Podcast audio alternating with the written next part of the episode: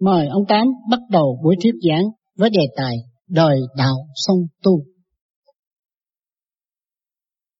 Duyên lành đến,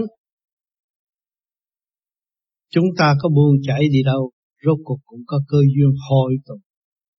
Kẻ đời như người đạo. Đạo là gì? Đạo vốn không.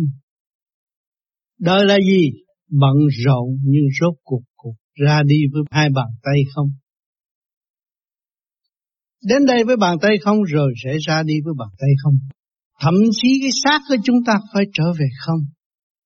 Vạn sự trên đời, lưu luyến ở trần gian, rốt cuộc cũng quy không. Vạn sự trên đời là không. Cho nên, tất cả quý vị đã thấy rõ, những thiên cơ biến chuyển không ngừng nghỉ. Thành phố tráng lệ trong mấy gì mấy chục giây sẽ không còn gì hết. Vậy chúng ta có sự hiện diện ở mặt đất để làm gì? Tại sao chúng ta không lanh như vậy mà bị ràng buộc ở thế gian để làm gì? Chúng ta có hồn, có vía, có xác. Cái xác này rất tinh vi, khối óc rất tinh vi, không có dễ chế tại thế gian. Dù học cái cách mấy không chế được cái óc con người. Cho nên con người cần phải tu tiến để sửa trị tâm thân, để hiểu nguyên lý của cả càng khôn vũ trụ. Sự hiện diện của chúng ta ở đây để làm gì? Sự hiện diện của chúng ta có khối óc, khối óc là gì? Khối óc là ánh sáng của mặt đất. Chính khối óc đã làm những chuyện ngay ở xứ Đức chúng ta thấy. Cầu, cống, xe, cộ, máy bay đủ thứ do khối óc.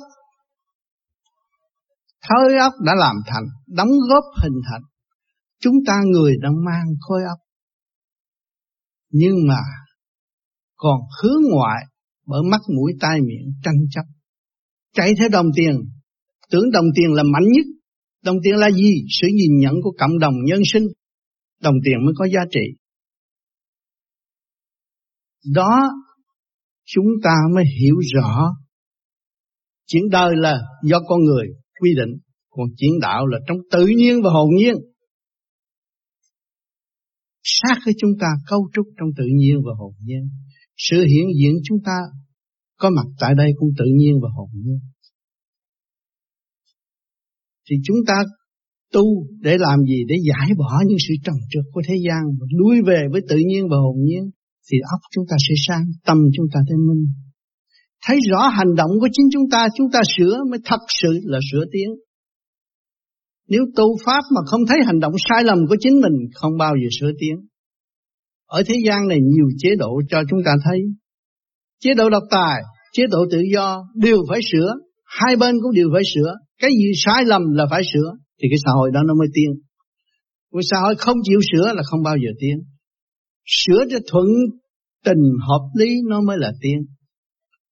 Mà sửa bậy bạ cũng không tiến được. Cho nên cuộc sống của chúng ta trong đời kích động và phản động biết bao nhiêu sự kích động và phản động. Để nhắc nhở cái vốn thanh tịnh chúng ta đã mất từ nhiều kiếp. Khi các bạn bị kích động và phản động ngoại cảnh rồi các bạn lui về thanh tịnh tự xét thì các bạn mới có thể giải quyết được. Nếu mà thiếu thanh tịnh không thể giải quyết được. Những người đi học giỏi là nhờ cái óc họ thanh tịnh hơn. Họ chịu nhịn nhục hơn, chịu học hơn. Thì họ mới thành đạt. Nhưng mà thành đạt rồi cũng phải đi tu để tìm tàng khả năng sẵn có chúng ta. Cái hồn chúng ta là chủ của cái xác, không phải cái xác làm chủ cái hồn. Cái hồn là sự sáng suốt, sự sáng suốt phục vụ cho thể xác. Chứ không phải thể xác có thể phục vụ cho cái hồn được cho người ta sai lầm, thiếu thanh tịnh, không biết cái vốn từ đâu đến rồi sẽ về đâu. Vì vậy cho nên gây ra chiến tranh. Mỗi khi có chiến tranh là có sự cứu giúp. Cảm động lòng người cũng như lòng trời sau sự chết chấp. Rồi mới giúp đỡ lẫn nhau. Đó là thực hiện thế giới tình thương và đạo đức. Cơ trời biến chuyển từ đây tới 2001 năm, quý vị sẽ thấy chúng ta động lòng lắm. Chỗ này chết, chỗ kia chết. Thì tự nhiên bật phát tâm từ bi muốn cứu độ người khác. Đó là khí giới tình thương sẵn có trong mọi người đều có. Nếu làm con người mà không biết tu, không biết sửa, làm sao chúng ta đạt được trở về với nền tảng đạo đức sơ sanh của chúng ta. Sơ sanh chúng ta ra đời, sống trong cách tự nhiên và hồn nhiên. Ngày nay mất hẳn sự tự nhiên và hồn nhiên.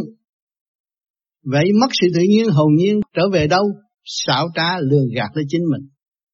Cái gì cũng cho là phải, cái gì cũng cho là tốt, không chịu nghiên cứu, nghe theo, chạy theo. Rốt cuộc sanh ra bệnh hoạn, thậm chí ăn uống cũng sanh ra bệnh hoạn. Xã hội, cái nào cũng quảng cáo hay mà chúng ta nghe lời nó thì chúng ta sẽ bị hết. Bệnh hoạn do đó mà không chữa trị được. Ngược lại người chịu tu, sửa, hướng về tự nhiên, hướng về thiên nhiên, ăn chay, trở về với tự nhiên, khai sáng tâm thức của chính mình, thiền lấy nguyên khí cái càng khôn vũ trụ để hóa giải sự trồng trượt trong tâm và trí óc của chúng ta trở nên với thanh nhẹ. Chúng ta mới thấy rõ điện năng của các vũ trụ quan đang hỗ trợ cho nhân sanh tiến hóa. Nếu chúng ta thanh nhẹ chúng ta thấy Cọng cỏ, cọng rau cũng qua ngày tháng mới hình thành. Chứ không phải là mới trồng là có cọng rau ăn đâu. Quý vị có đồng tiền muốn mua cọng rau là tưởng tôi có tiền cọng rau đó của tôi không phải đâu. Do ngày tháng cấu thành mới có, mà cái duyên đến với các bạn, các bạn mới mua được. Của trời đất sắp đặt hết. Cho nên người tin Chúa phải dốc lòng tin Chúa. Nhiều người tin Chúa tin thời gian bỏ đi, cái đó là sai. Chúa là gì? Sự thanh tịnh và sáng suốt Lúc nào cũng hỗ trợ cho nhân sanh. Mở rộng cửa cho nhân sanh tiến hóa. Nhân sanh có tâm từ bi mà không mở. Thì làm sao nó hiểu được cái quyền năng cao cả của Chúa. Vì vậy nó vói không tới là nó bỏ đạo. Cái đó là cái sai lầm lớn nhất. Còn pháp lý vô vi khoa học quyền bí chỉ cho mọi người tu tự thức khi chúng ta tự thức, chúng ta là cái thể xác gom gọn của cả càng không vũ trụ, tức là một cái tiểu thiên địa. Ở trong này có đầy đủ hết. Có kim mộc thủy hỏa thổ có đầy đủ hết. Có âm có dương, không thiếu một món. Có tình thương đạo đức.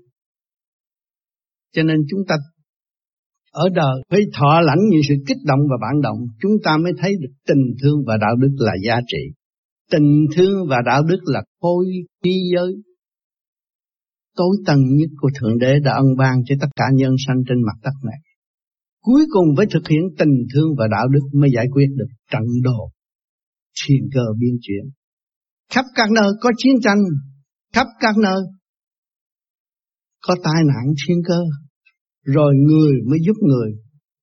Lúc đó mới thấy là Càng giúp người càng thấy sự quyền diệu của trời, thiên quyền diệu của Chúa, quyền diệu của Phật. Người tu giải bỏ tất cả những sự tranh chấp trần trượt ở thế gian mà trở về với sự thanh nhẹ từ bi cứu độ quần sanh thì chúng ta mới có cái xã hội an vui tại mặt đất này.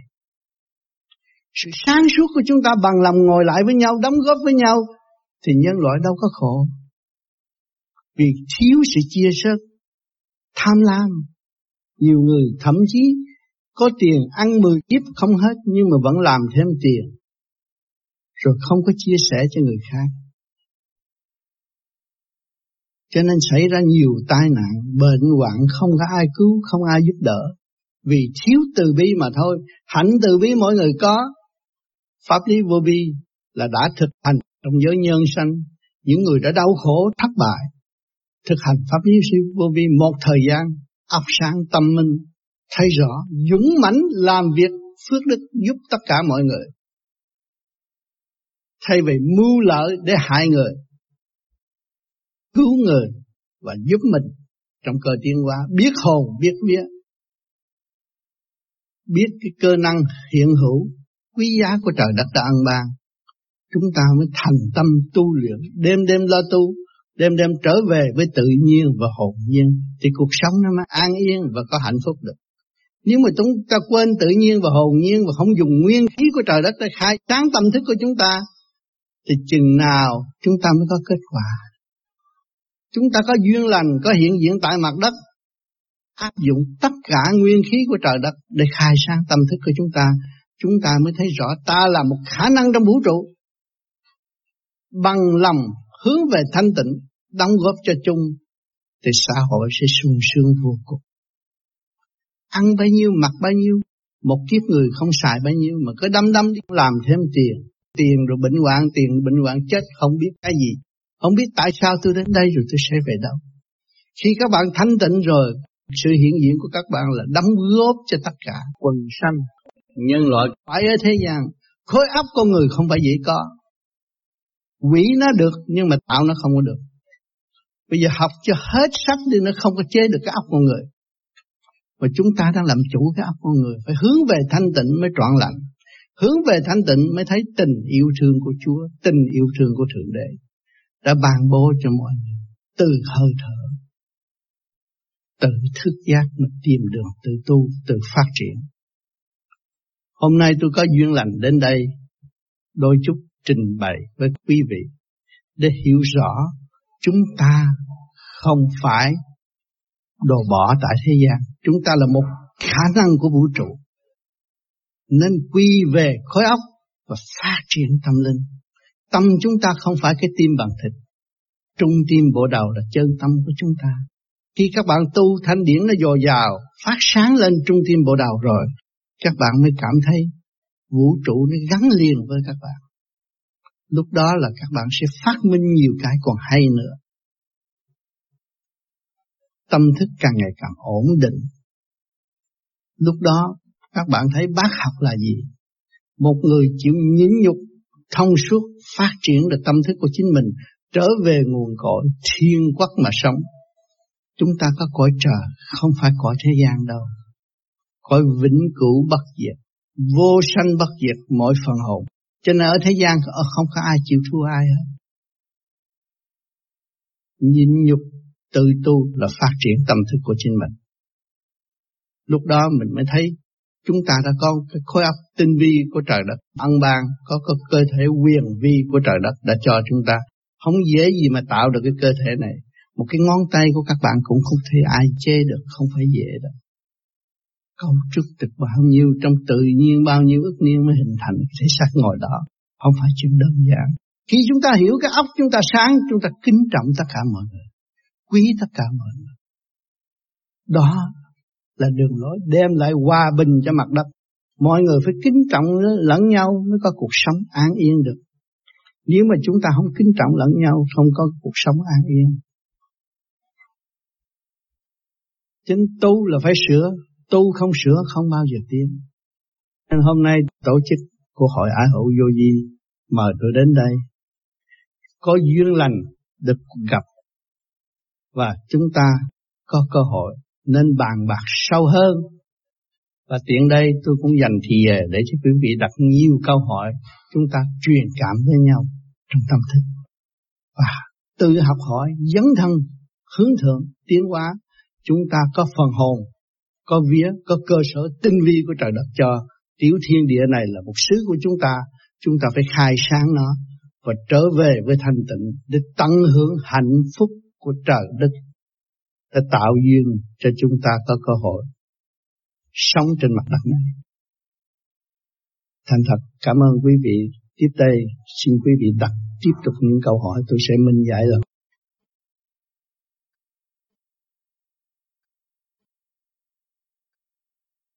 Dạ kính thưa Thầy, con có một thắc mắc về cái phương pháp uh, niệm lục tự di đà mà Thầy đã giảng giải.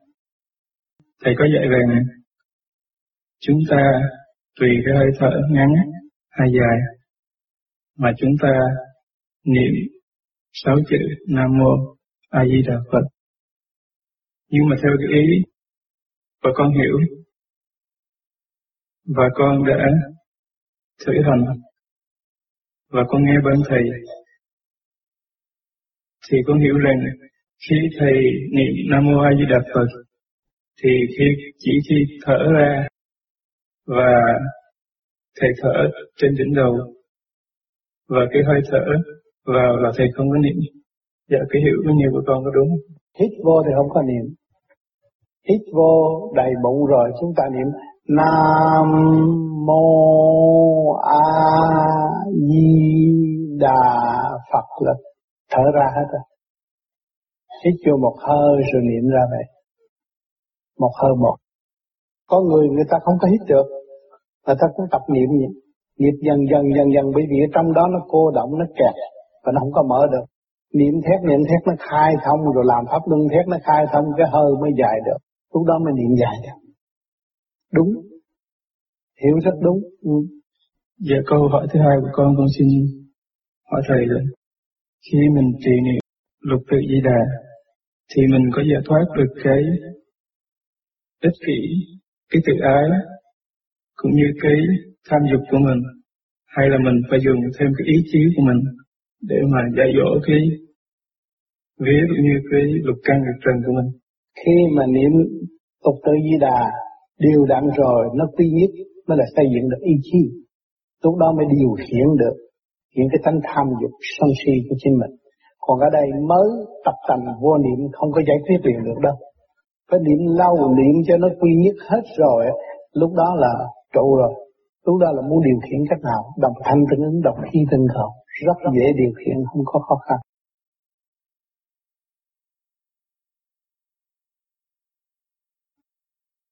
Như vậy, và con xin hỏi thầy một câu mà con cũng như tất cả bạn đạo ở đây hình như mọi người cũng gặp phải rồi. Vì con, theo con thì, vì con lên đây vì cái bài học của con cũng như là cái mang những cái động loạn vì giữa phần hồn và cái lục căn lục trần của con con chưa hình như là chưa có dạy nó được. Thành ra khi ở nhà thì con hành thiền, con cũng cảm thấy nhẹ. Và khi nghe văn thầy, cũng như khi đi dự những lần đại hội, thì con có những cảm xúc và khóc rất nhiều khi những luồng điển về trên xuống. Nhưng hôm nay, khi các bạn ở khác đã nhận được những luồng điển cha, những luồng điển mẹ và khóc, thì khi đó, con thấy rằng con thấy cái tội lỗi của mình mà con nghĩ rằng không biết mình có giải quyết được những cái sai sót của mình hay không. Và khi hành, ngồi thiền ở đây, thì vẫn thấy chân thì nó mỏi nhiều và nhiều bạn đạo nói là, thầy rút cái trượt và không hiểu điều đó có đúng hay không? Cái đó có. Bởi vì dạy về siêu cấp, ngoài khả năng của các bạn các bạn mới đến để học học về rồi nó sẽ tệ tụ và lúc rút đi thì các bạn còn lực lượng yếu, nhưng mà tới đây luôn luôn cái luồng điển rút tất cả và để đi luyện cho tất cả. Thành ra nó có hơi mệt mỏi một chút, nhưng mà không ăn chung gì. Cái đó nó từ ngày thứ ba là nó hồi sinh lại, không có gì hết. Đó là chúng ta đồng hướng thượng để giải tỏa phần trước ô trong nội thức và để nhận lấy sự thanh cao điển quang của bề trên. Và chúng ta thấy rõ rằng ta có tánh hư thật xấu quyết nguyện phân ra hai giới, điểm liên quan là chịu trách nhiệm thừa tiếp thanh điển của bề trên. Còn bên dưới thì phải thừa lệnh của chủ nhân ông là điểm liên quan sẽ chuyển dạy lục căn lục trần. Y lệnh, lúc nào có lệnh, nó mới thi hành. Lúc khi mà không có lệnh, nó không được thi hành. Khi chúng ta hiểu về điển rồi, ta trọn quyền làm chủ và điều khiển rõ rệt, chứ không nên để lẫn lộn nữa. Rồi nó ở trong cái si mê si mê một lần thì điển bề trên xuống, giải cho ta ta khóc nhiều, khóc để giải trượt mà thôi. Si mê là trượt mà khóc nhiều rồi nó thấy nó nhẹ, không còn nặng nữa. Rồi từ từ đó nó nó sẽ đi tới sự thanh nhẹ và cởi mở thêm. Và nó bước qua một lĩnh vực sáng hơn và nhẹ nhàng, thơ thở hơn. Trở về nhà chúng ta thiền sẽ tốt. Bởi vì ở đây nó thay đổi luồng điển mau chóng. Vì ngày học không có bao nhiêu thì phải điêu luyện mạnh hơn và để cho nó sớm thức tâm và nó thấy rõ quyền năng, sử dụng khả năng sẵn có của chính nó để tự thăng hoa trên mức độ, theo trình độ của nó, cao nhất của trình độ của nó để nó tiến. Thành cái sự cố gắng đó của phần hồn thì luôn luôn hướng thượng và nghiêm chỉnh, càng nghiêm chỉnh càng thấy rõ tội ác của chúng ta từ nhiều kiếp trước và nguyện sẽ ăn năn và sẽ sửa đổi thì từ từ trở về tu thiền đây rồi sẽ sửa rất nhanh chóng thì không có gì hiểu được điển là rất nhanh chóng. Hai giới khác nhau giới trượt và giới thanh. Dạ con kính xin cảm ơn thầy cũng kính xin cảm ơn các bạn đạo đã dành cho con thì dạ. cảm ơn sự đóng góp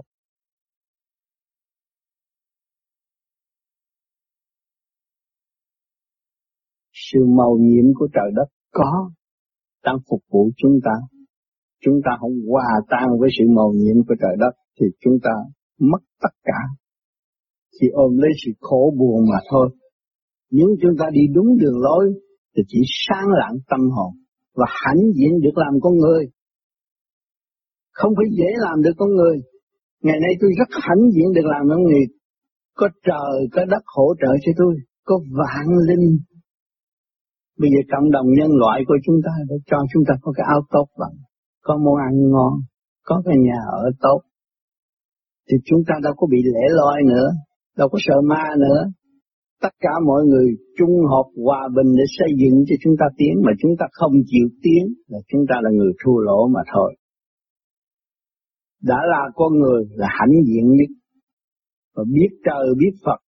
Chúng ta biết trời biết Phật và luồng điển đại bi ở bên trên ban chiếu cho chúng ta bất cứ giờ phút nào cũng bình an, không có thiếu thốn. Trên đó không bao giờ có người ích kỷ, không có người xấu. Ở thế gian có người xấu, còn ở trên đó không có người xấu. Ai cũng biết thương yêu và xây dựng, lúc nào cũng sẵn sàng giúp đỡ, không có bỏ chúng ta đâu, nếu chúng ta đến đó. Chỉ mặt lạc từ ly từ tí trong cuộc sống của chúng ta phải làm sao. Bây giờ các bạn may mắn mới được gặp được pháp lý vô vi của học viện bí Phật Pháp. Mà gặp được cái này là chỉ áp dụng lấy nguyên khí của trời đất mới giải bày nội tâm, nội thức của các bạn. Mà các bạn đạt tới thanh tịnh biết bao nhiêu sự nhắn nhủ của bề trên đối với chính chúng ta. Và ta phải cố gắng giải nữa mới tiến tới sự tốt đẹp ở tương lai. Cho người vô vi thực hành đứng đắn là cần suy rõ rệt chứ không có lợi dụng được mà không có giả ảo được. Thực tế trong chu trình tiến hóa, cuộc sống chúng ta được bao nhiêu thì hưởng bấy nhiêu, chứ không bị giới hạn và không có bị lợi dụng đâu. Thượng đến lúc nào cũng ban ơn tốt cho chúng ta, mà chúng ta không hành tốt là chúng ta tự hại mà thôi.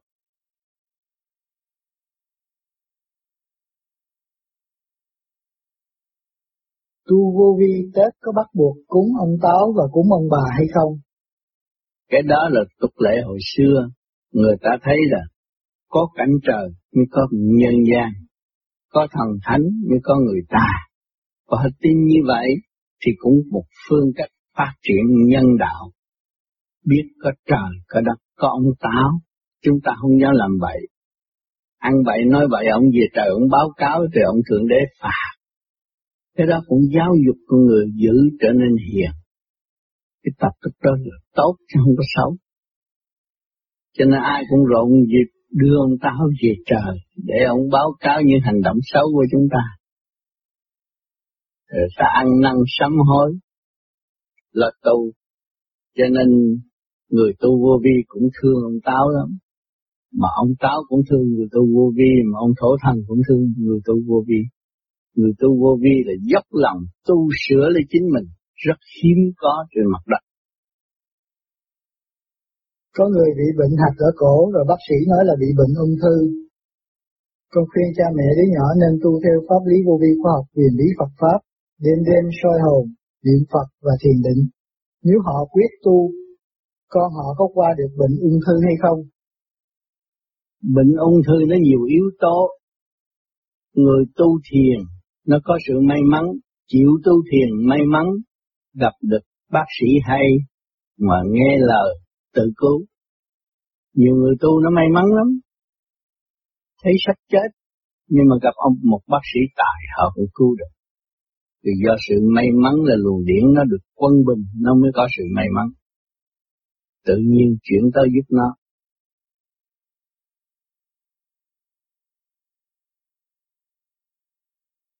Là về vấn đề thứ mắt thầy thầy nhắm vào vấn đề Nam Việt Nam hay là thầy nhắm vào nước Mỹ theo tôi thấy rằng tôi ra đây là cái chuyện tự nhiên của ơn trên thúc đẩy tôi ra đây. Chứ còn nguyên tôi không có khả năng đến đây mà ngồi đối diện với anh nói chuyện hôm nay. Không có khả năng. Thì tôi ở Việt Nam, chỉ lo truyền bá cho mọi người để tự tu, đạt cái sức khỏe trong cái cơn nguy biến có thể xảy tới cho mọi người đi tới bản thân đau đớn và cũng như tâm hồn bơ vơ. Thì tôi nguyện niệm ở Việt Nam để xây dựng. Nhưng mà một ngày để đưa đẩy tôi đến đây một cách bất ngờ. Và tôi đã đi trong chương trình, nhiệm vụ của tôi là nói thuyết cho tất cả những người Việt Nam thức tâm và thấy chúng ta đã học cái khổ trước nhân loại. Cho nên chúng ta có thể xây dựng tốt đẹp và chúng ta sẽ trở về với nơi quê mẹ và để xây dựng ảnh hưởng cho cả nhân loại ở tương lai chứ không phải chuyện eo hẹp của người Việt Nam. Cho nên đối với người ngoại quốc, thì có những người những người như những người này là những người đã học từ ở Việt Nam trước cộng sản chưa đến người ta có tâm tu và ý thức và có tâm giúp đỡ người Việt Nam trong lúc đó cho nên tới ngày nay có cơ hội tái ngộ, cho nên người cũng tiếp tục thiền mỗi ngày, mỗi đêm, và cũng mong được giải thoát về tâm linh của chính họ. Và họ cũng mong thành đạt để truyền lại cho những người của xứ sở của họ. Và nhân việc này, người Việt Nam chúng ta trú ngụ nơi xứ người, chúng ta phải có sự thành tâm và biết ơn người và cho chúng ta dung thân tình mảnh đất tự do và để chờ ngày khôi phục xứ sở của chúng ta. Thì trong đó có cơ hội truyền bá thì chúng ta không có eo hẹp đối với những người ngoài Bắc. và bất cứ những người nào, giống dân nào trên thế giới muốn học cái pháp này, chúng ta cũng sẵn sàng chỉ cho họ tu khổ. Họ biết rằng cái cảnh đau khổ của người Việt Nam hiện tại và sau này người Việt Nam sẽ hưởng cảnh an bình đời đời hơn vì người Việt Nam đã thọ khổ. Sau cái khổ là đạt được sự hạnh phúc. Để họ không còn những cái sự tỉ hiềm những cái kỳ thị giữa người Mỹ và người Việt Nam lúc đó chúng ta sẽ dễ làm việc hơn thì tôi mong rằng những người Việt Nam ở đây biết tu và sẽ truyền bá lại cho những người Mỹ để cho chúng ta thông cảm Mỹ giữa người Mỹ và người Việt Nam để thực hiện và thực hiện những cái tình thương và đạo đức cho nhân loại ở tương lai. Chính người Mỹ đã có kỷ niệm nhiều ở Việt Nam, người Pháp cũng có kỷ niệm nhiều ở Việt Nam, tất cả thế giới siêu cường quốc đã lưu ý Việt Nam. Ngày nay chỉ còn Liên Xô là một người chót mà thôi. Rồi đó, chúng ta sẽ khôi Lúc đó năm châu vốn vệ biết người Việt Nam và khả năng người Việt Nam sẽ đóng góp tương lai cho nhân loại. Và những kỳ quan sẽ xuất hiện ở phía Việt Nam. Lúc đó mọi người sẽ đến thăm Việt Nam và hiểu thực chất con người Việt Nam là muốn tu giải thoát và cứu độ tất cả. Thì nhiệm vụ người Việt Nam tương lai phải vậy.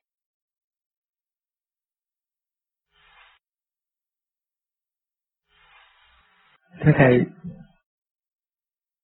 Xin Thầy chỉ cho con cách nào để định tâm và diệt ý mã tâm viên. Chỉ có niệm Nam Mô Di Đà Phật là giải quyết hết. Niệm thường niệm vô biệt niệm và ý ý thức rõ cái chấn động lực là nó mở tâm thức của hành giả. Thì các bạn cứ ngày đêm khi nói chuyện thì nói, nhưng mà hết nói chuyện là niệm Phật. Cứ liên tục làm như vậy trong ba tháng thấy con người nó thay đổi rồi. Bây giờ nhiều bạn đạo, nhớ tới tu mới niệm Phật, còn không, nhiều khi cũng không thèm niệm Phật nữa không phải niệm Phật này là niệm cho ông Phật và mở cái lùi điển mở cái luân xa, lục tâm trong cơ tạng của chúng ta lục tâm thông mới là đệ tử nhà Phật lục căn chưa thông làm sao được? Chúng ta rước được nhiều hơn là thân. Mà trong này còn yếu ớt, chia năm xế bảy và không có hợp lại một.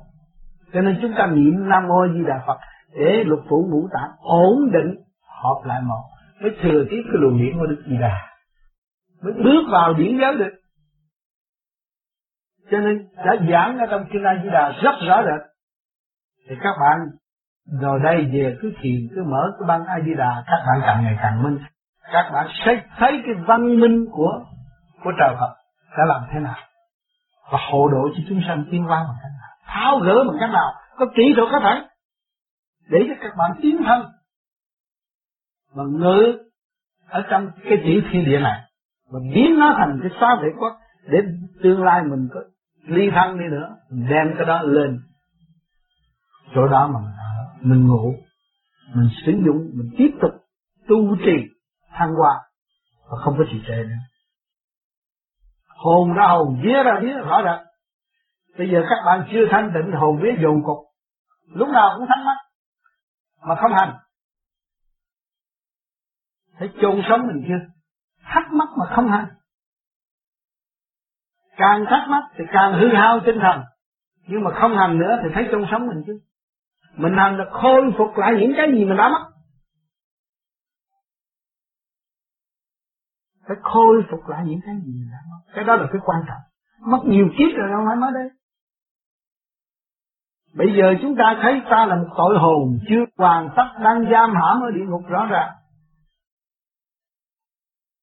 Việc này trói buộc, việc kia trói buộc, không, không khác gì xiềng xích. Không bao giờ nó buông thả chúng ta. Cho nên chúng ta mở được cái mặt pháp ngay trung tim bộ đầu, lúc đó chúng ta mới thấy xuất ra thân ngoại thân. Cho nên ông Tư có nói biển cho lặng Minh Châu mới phát lòng cho riêng mới gọi là thần. Là cái cái hồn các bạn phải xuất ra khỏi thể xác. Chứ ngồi đây các bạn không làm được gì. Cho nên có cái phương pháp nhưng mà vì chuyện đời nó lôi cuốn hàng ngày tu không có bao nhiêu giờ nhưng mà trước nó thâm chiếm nhiều hơn, động loạn nó thâm chiếm nhiều hơn. Và thanh tịnh nuôi dưỡng không có bao nhiêu.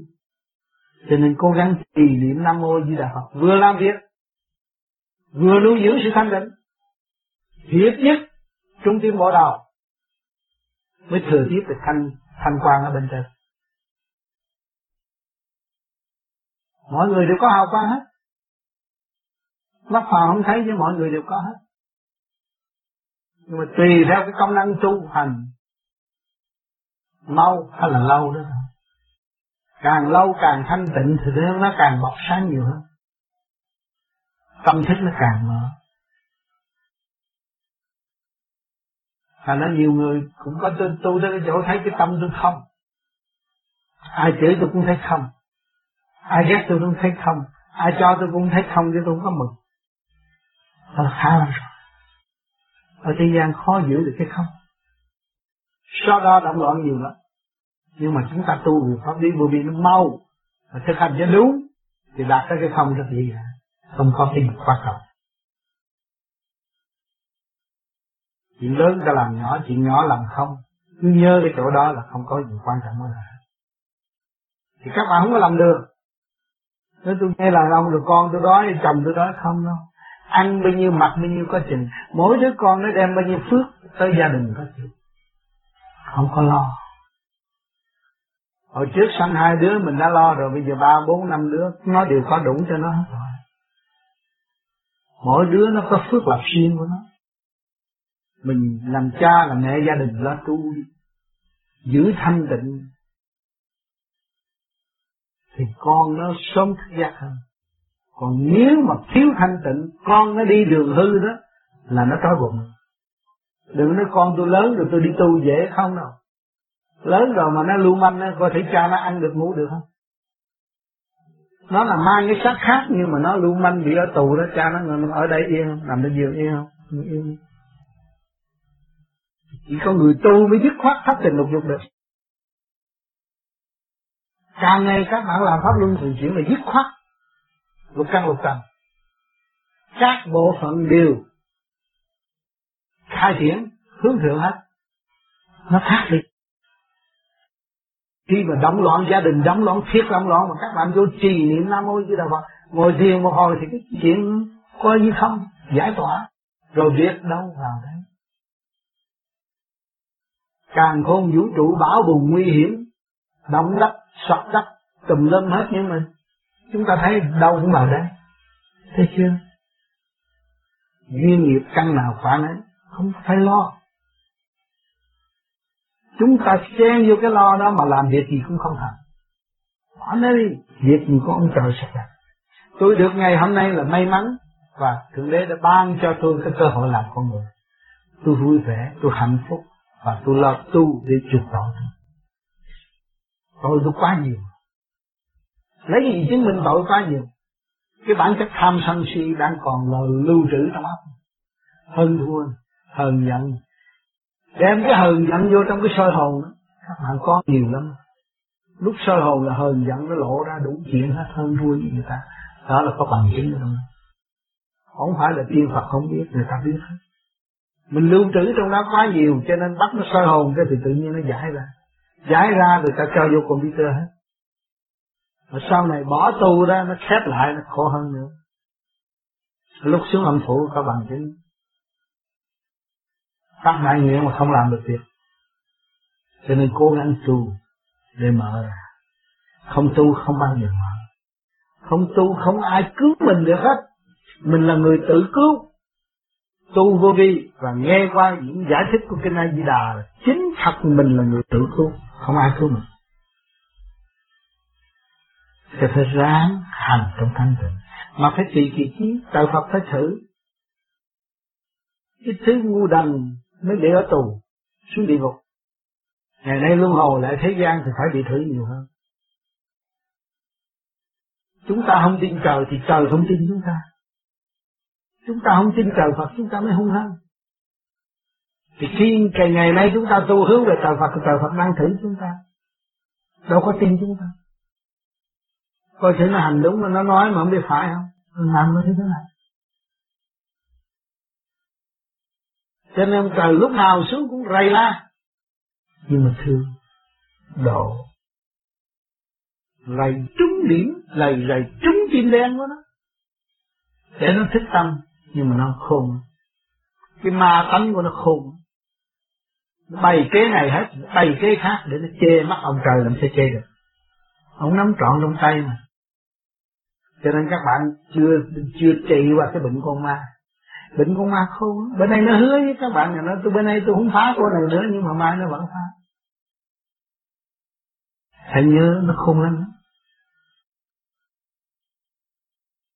Thì chúng ta chưa biết đạo, chưa thành Phật, chưa thành tiên, chưa thành thánh, chưa thành thần ta là gì ma gì nữa.